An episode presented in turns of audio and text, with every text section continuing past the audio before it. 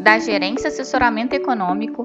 Esse é o seu Bebê Conexão Mercado, que traz para você as principais notícias e nossas análises do Brasil e do mundo. Sexta-feira, 5 de agosto de 2022, eu sou Eli Francis e vou dar um panorama sobre os principais mercados.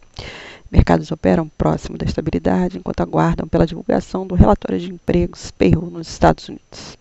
Ainda que o número de novas vagas venha desacelerando, caso os ganhos por hora trabalhada tenham algum ajuste marginal para baixo e a taxa de desemprego se mantenha estável, como é o esperado, acreditamos que o Fed continuará considerando que o mercado de trabalho segue robusto em meio à inflação ainda persistentemente alta, o que deve fazer com que as apostas de elevação de mais 75 pontos de juros no FONC de setembro voltem a ganhar mais adeptos. Assim, sem outros indicadores ou eventos relevantes agendados para o dia, além do payroll, esperamos a alta para o dólar e taxa dos treasuries e queda para as bolsas e commodities nessa sessão.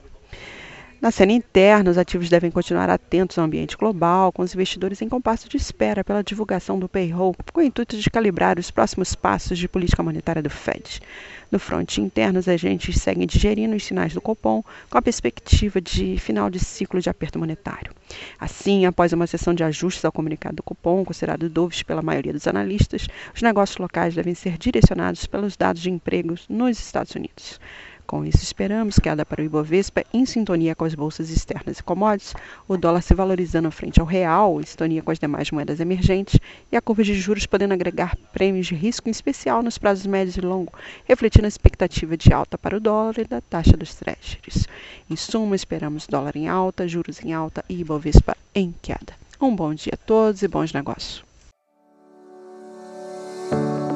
Por fim, Lembramos que essas informações refletem somente expectativas e por isso a instituição não se responsabiliza por eventuais perdas financeiras.